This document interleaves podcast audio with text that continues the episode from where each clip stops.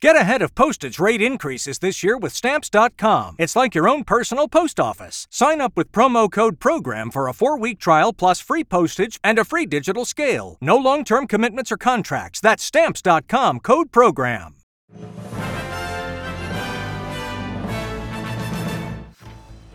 Mesdames et messieurs, bonjour et bienvenue dans le 3 minutes de ce vendredi 29 décembre.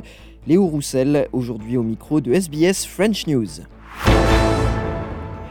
Aux États-Unis, Donald Trump a été déclaré inéligible dans un second État la nuit dernière.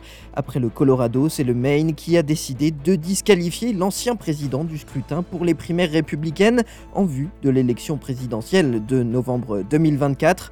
En cause, l'implication du milliardaire républicain dans l'attaque du Capitole le 6 janvier 2021. On écoute les précisions de Lubna Anaki, correspondante pour Radio France Internationale à New York. La décision a été prise par la secrétaire du Maine, dont la mission est d'organiser les élections dans son État. Citant des articles de la Constitution relatifs à l'insurrection, Shena Billows estime que Donald Trump n'est plus éligible en raison de son rôle dans l'attaque du Capitole le 6 janvier 2021.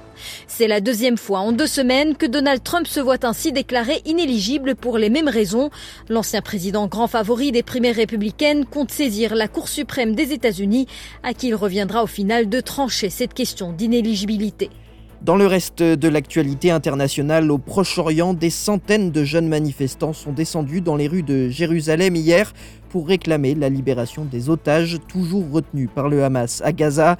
Le rassemblement était organisé par des jeunes du kibbutz Kfar Aza, l'un des 20 villages qui ont été attaqués par le Hamas le 7 octobre dernier. Et pendant ce temps, à New York, aux États-Unis, une autre manifestation a eu lieu en soutien à la population palestinienne de Gaza. Cette fois, les manifestants ont scandé des slogans et brandi des drapeaux palestiniens près du quartier financier de New York. Les forces israéliennes ont intensifié leurs attaques dans la plus grande ville du sud de la bande de Gaza et dans un camp de réfugiés au centre de l'enclave. Le ministère de la Santé du territoire dirigé par le Hamas a annoncé que plus de 21 000 personnes ont été tuées en 11 semaines de guerre dans l'enclave palestinienne. De son côté, l'armée israélienne a annoncé hier la mort de trois nouveaux soldats portant le bilan à 167 militaires israéliens tués à Gaza. En Australie, les températures devraient grimper en flèche dans la majeure partie du nord du pays dans les prochains jours. Le Bureau of Meteorology indique que plusieurs zones du Queensland, du territoire du Nord et de l'Australie occidentale sont concernées par l'arrivée d'une importante vague de chaleur à partir de ce vendredi. 40 degrés étaient attendus aujourd'hui à Catherine et 43 degrés à Tennant Creek. La nuit devrait rester très chaude, notamment à Darwin dans le territoire du Nord.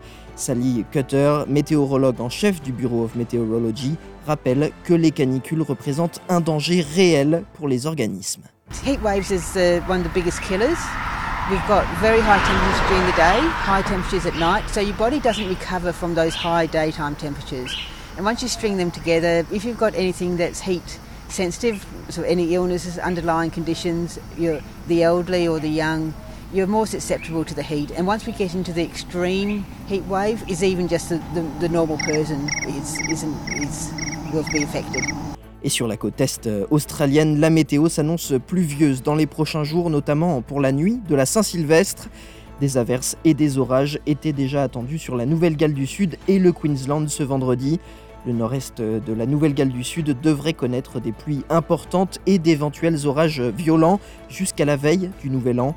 Le Queensland, où les opérations de nettoyage et de rétablissement du courant se poursuivent après les violents orages autour de Noël, devrait également être touché par un temps humide avec des averses et des orages isolés prévus sur la majeure partie de l'État, à l'exception de l'extrême sud-ouest.